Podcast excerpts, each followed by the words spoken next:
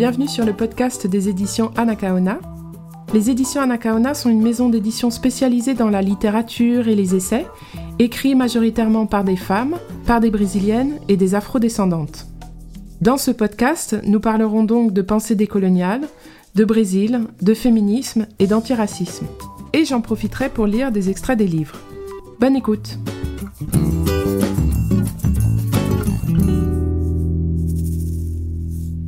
Bonjour, aujourd'hui je vais vous parler du livre Le colorisme, qui a pour sous-titre Métissage, nuances de couleur de peau et discrimination, de Alessandra Devulski.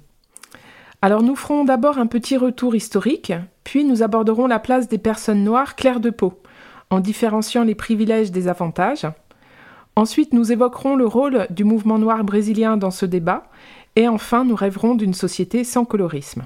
Alors si vous vous demandez mais qu'est-ce que c'est que le colorisme? Voici une définition très rapide.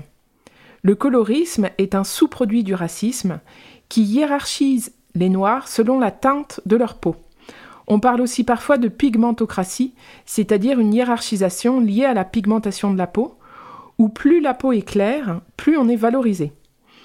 Le colorisme se base aussi sur la forme du nez, la texture des cheveux, l'épaisseur des lèvres, essentiellement, selon qu'ils sont plus ou moins reliés à une origine africaine. Si vous réfléchissez bien, vous constaterez qu'il y a une tolérance, une meilleure acceptabilité des noirs à peau claire, ou aux cheveux lisses ou bouclés, ou aux traits plus fins, ou le rêve, aux yeux bleus ou aux yeux clairs. Et il y a de manière générale une aversion envers le cheveu crépus, le nez plus large, les lèvres charnues et toutes les autres caractéristiques relatives aux origines africaines. Il suffit de regarder les chanteuses, les mannequins, les actrices, dans leur grande majorité, ce sont, quand elles sont noires, souvent elles sont claires de peau. Vous remarquerez d'ailleurs que j'ai parlé au féminin. En effet, le colorisme touche surtout les femmes, les hommes noirs à peau foncée étant un peu plus tolérés que les femmes noires à peau foncée, qui sont, de toutes, les plus discriminées. Donc le colorisme est employé par les blancs, les blanches à propos des noirs, et aussi par les noirs sur les noirs, et il se retrouve à tous les niveaux, dans la sphère intime et publique. C'est donc quelque chose de très pervers. C'est, encore une fois, introduire une hiérarchisation entre les individus. Une hiérarchisation qui est directement liée à l'idée de la suprématie blanche. Car plus vous êtes proche de la blanchité, plus vous êtes accepté. Donc encore une fois, on voit que le modèle reste le blanc, et donc on préférera tout ce qui s'en rapproche. Et quand je parle de modèle, je parle de modèle esthétique bien sûr, mais pas que. De modèle culturel, comportemental, où là encore, la blanchité est la règle. Alors faisons un petit retour historique. Le colorisme, c'est un terme qui peut apparaître comme relativement nouveau, mais le terme l'est peut-être, mais la pratique ne l'est pas du tout. Alors c'est Ruch Manus, dans son guide pratique antimachisme, qui plaisante sur tous ces mots qui surgissent, comme si c'était des phénomènes nouveaux, mais alors que ce sont des phénomènes anciens, mais juste s'ils n'étaient pas nommés.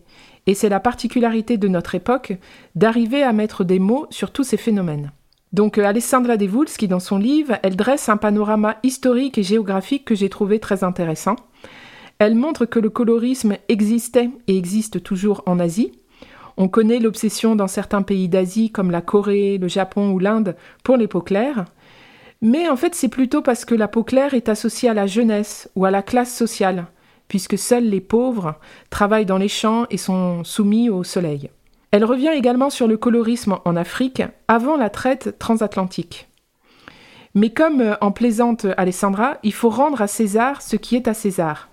Le colorisme tel qu'on l'entend n'est pas une création de la communauté noire, c'est une création du colon blanc.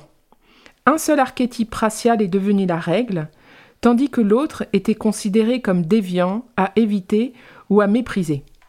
Écoutons-la.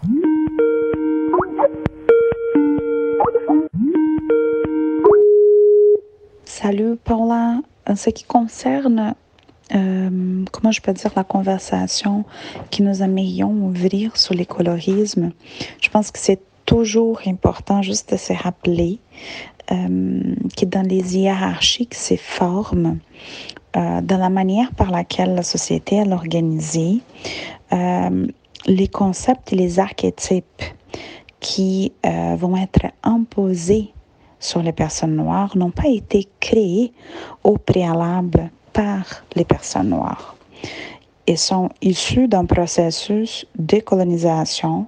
Il faut historiciser euh, il les comprendre au fil du temps de l'histoire de comment et à quoi servent ces archétypes-là.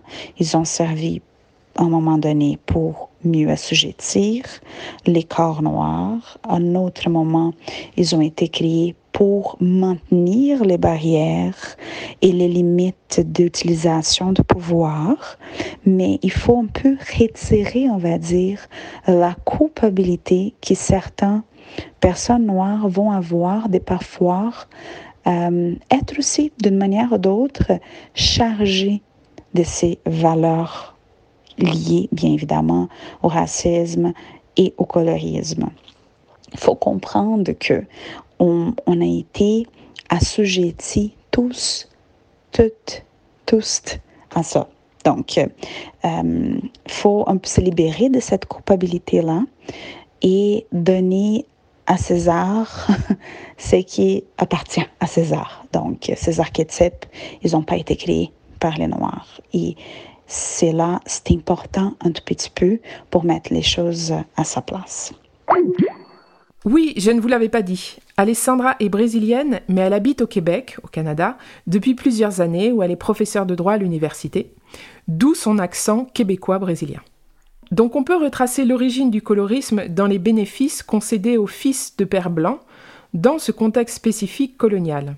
Ce qui était inadmissible dans les sociétés européennes, dont le modèle familial ne pouvait inclure la reconnaissance d'enfants hors mariage, est devenu le moyen par lequel les Noirs métissés et clairs, les garçons essentiellement, ont pu être tolérés dans des espaces qui leur étaient normalement interdits.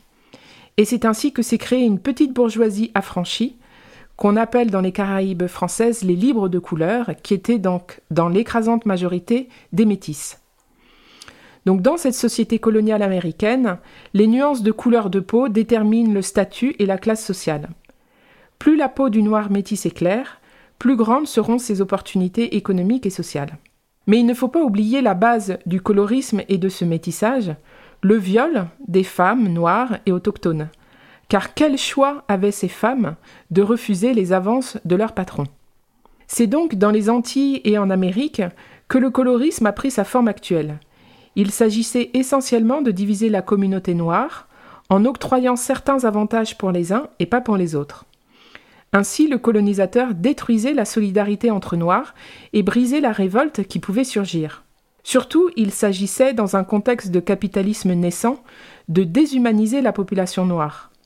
Parce que comme le dit Fanon, nègre égale biologique, puissant, costaud, fort, sauvage, animal, diable, péché. Bien pratique pour justifier l'exploitation de cette population. C'est en cela que le colorisme se distingue du colorisme que l'on a en Asie ou en Afrique. Et puis, même après l'abolition de l'esclavage, cette hiérarchisation est restée.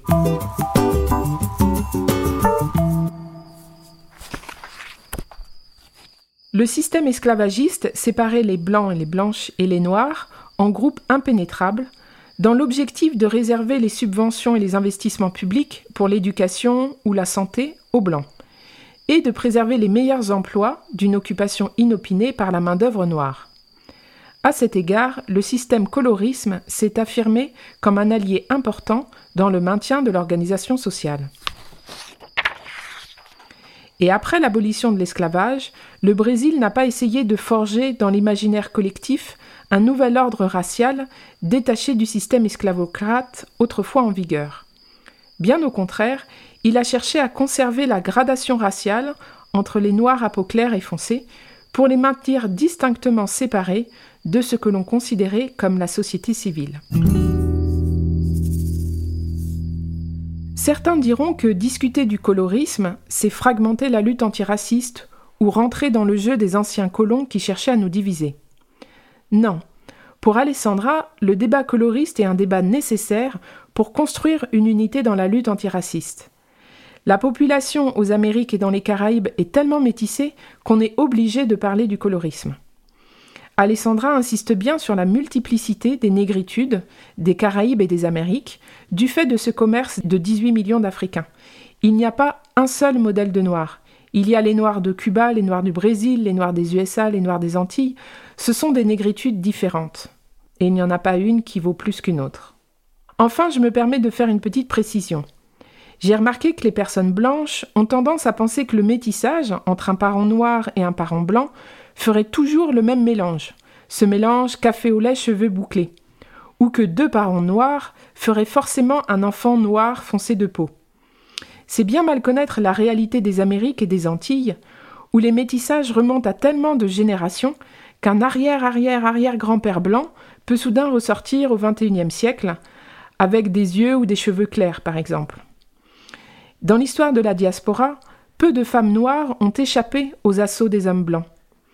C'est ainsi par exemple que Michelle Obama, qui est une femme noire à peau foncée, a révélé avec ses tests ADN qu'elle avait du sang irlandais, ce qui ne se voit pas chez elle, entre guillemets, mais qui pourrait se voir tout à fait chez l'un ou l'une de ses enfants ou de ses petits-enfants. C'est pour cela que le colorisme est toujours présent à un niveau ou un autre dans les familles noires des Amériques et des Caraïbes. Et il y a fréquemment des différences au sein de la même famille entre frères et sœurs. Lia Weiner-Schuckmann, dans son livre Famille mixte, elle parle beaucoup aussi de ce colorisme intrafamilial qui a des conséquences euh, sur euh, les ambitions ou même sur l'affection qu'on peut porter aux enfants.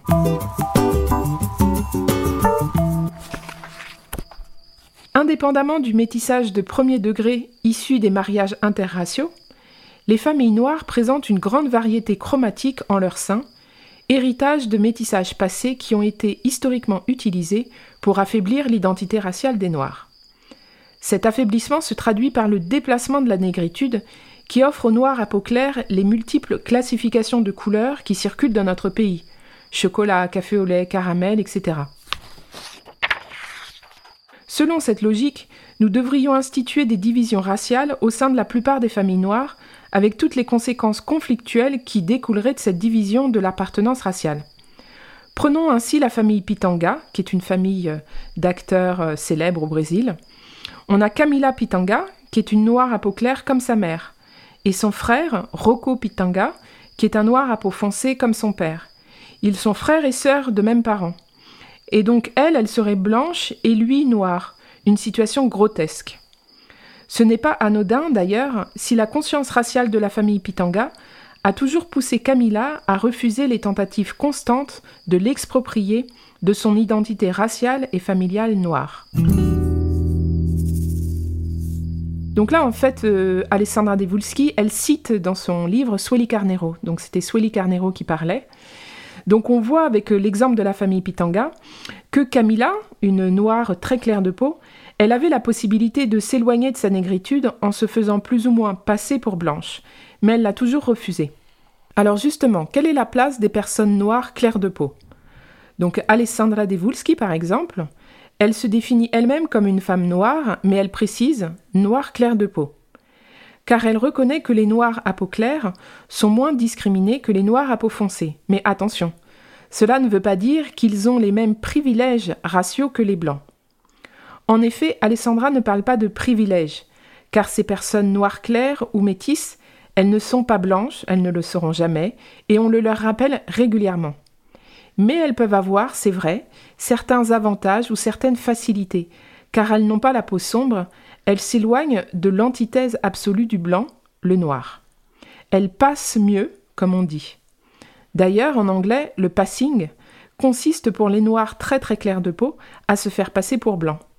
Par exemple, dans le roman La Tâche de Philippe Roth, le personnage principal, qui est un noir très clair, se fait passer toute sa vie pour un juif, jusqu'à être rattrapé par son mensonge. Donc, certes, ces noirs à peau claire, ils n'affrontent pas la même marginalisation sociale que celles et ceux à peau foncée. IEL sont peut-être plus acceptables et tolérés. IEL peuvent avoir un pass pour circuler dans certains espaces. Mais cette autorisation peut être reprise à tout moment, et ils restent quand même à une place de subalternité. Le traitement qu'on leur réserve est toujours plus violent que celui réservé aux hommes et aux femmes blanches. Donc affirmer que les noirs à peau claire peuvent choisir entre être blanc ou noir est erroné.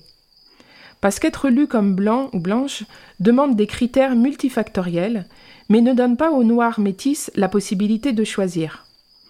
Au Brésil et dans le monde, les critères pour être considérés blancs sont bien plus restreints que ceux pour être noirs, car les avantages matériels soutenus par le discours de la supériorité blanche doivent exclure l'altérité et normaliser les traits du groupe au pouvoir.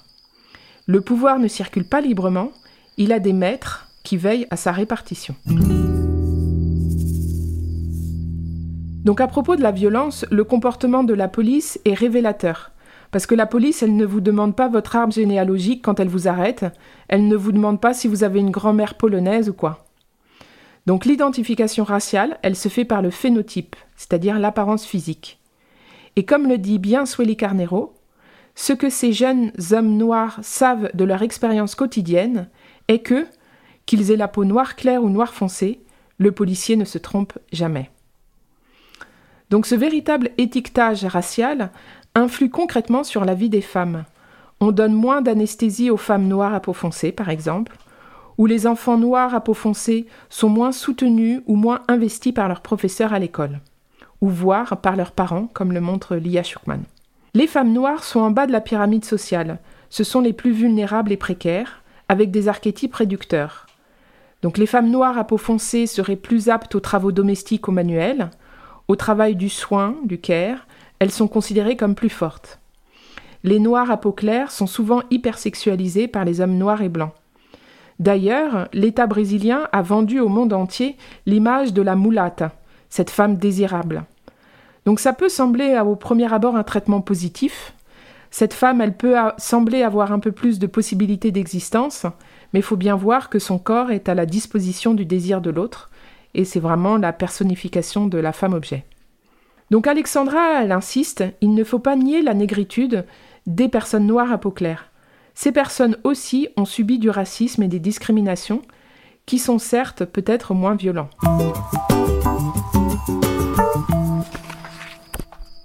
Nous parlons de l'hostilité que beaucoup de femmes noires sentent par rapport aux femmes noires à peau claire. Et vous dites Je suis claire, ce n'est pas ma faute, je ne vais pas m'excuser pour cela.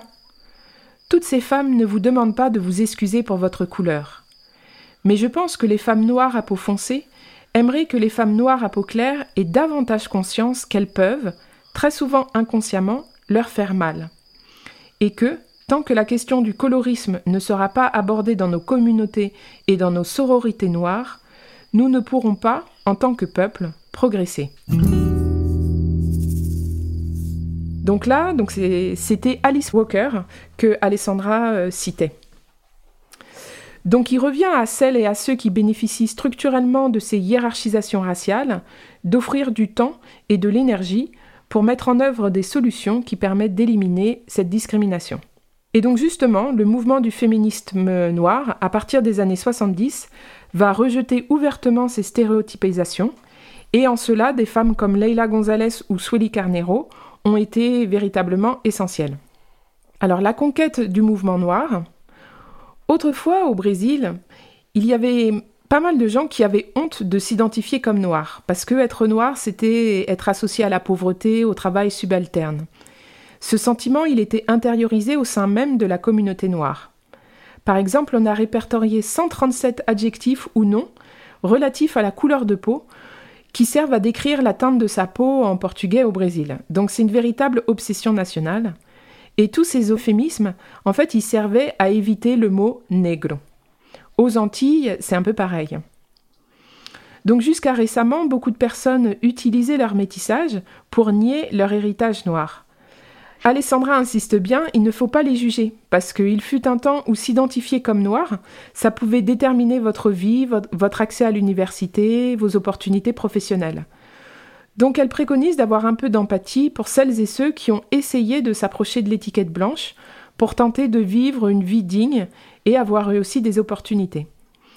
Mais cela a changé à partir des années 70, où on a le mouvement noir, notamment le MNU, qui a insisté sur l'orgueil que nous pouvions avoir de notre identité noire.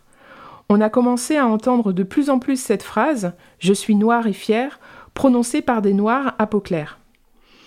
Donc aujourd'hui, si de nombreuses noires à peau claire, qui, il y a encore quelques décennies, se seraient qualifiées de métisses, de mulâtresses, de café au lait, etc., si aujourd'hui ces femmes se disent noires et fières, c'est notamment grâce à l'action du mouvement noir brésilien.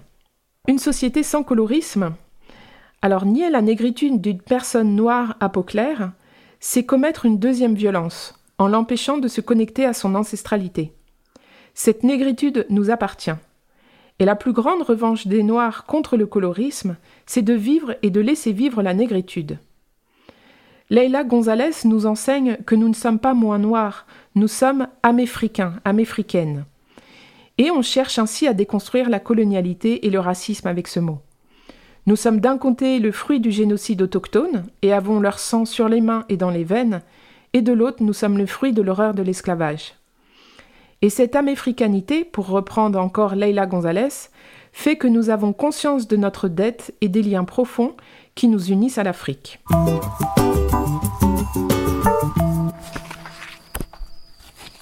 Le colorisme affecte les noirs clairs en créant des barrières idéologiques vis-à-vis de l'intérêt naturel que tout être humain a envers ses origines. C'est en déconstruisant les bases fallacieuses du racisme, fondées sur l'absolue méconnaissance de la grandeur des civilisations africaines, en visibilisant les innombrables exemples d'héroïsme des mouvements de résistance noire contre l'esclavage, et en honorant toutes ces victimes, que les enfants et les adultes seront aptes à se reconnaître et à se développer dans l'ample éventail de négritudes existantes dans la diaspora et dans les pays qui composent l'Afrique. C'est en reconstruisant ces nouveaux paradigmes que des familles entières pourront reconnaître et vivre leur négritude pleinement, en valorisant leurs enfants et petits-enfants qui portent les signes des africanités dans leur corps et leur existence politique.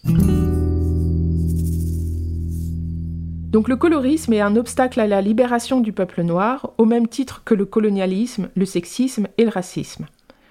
Dans sa conclusion, Alessandra Devulski prône ainsi une société sans colorisme, où toutes les luttes des personnes racialisées seraient réunies. Refuser le colorisme, c'est refuser que certains corps soient supérieurs à d'autres ou méritent plus d'attention, plus de soins. C'est vouloir une véritable égalité raciale. Le mouvement noir et le mouvement féministe noir ne prônent pas la supériorité des femmes et des hommes noirs sur les autres, ils veulent l'égalité, l'émancipation, occuper la place qui est la leur. Pour approfondir le thème du colorisme, je vous recommande également la lecture du livre Famille mixte, tension entre couleur de peau et amour de Leia Weiner-Schuckmann. J'en ai parlé plusieurs fois. Mais puisque c'est un livre qui traite des mariages interraciaux, il aborde nécessairement le colorisme. Et ce livre fera bientôt l'objet d'un podcast. Et si vous voulez changer un peu des essais, le roman Solitude la flamboyante, que j'ai écrit, décrit bien la société coloniale et coloriste de la Guadeloupe du XVIIIe siècle, avec toute la complexité des relations entre maîtres et esclaves.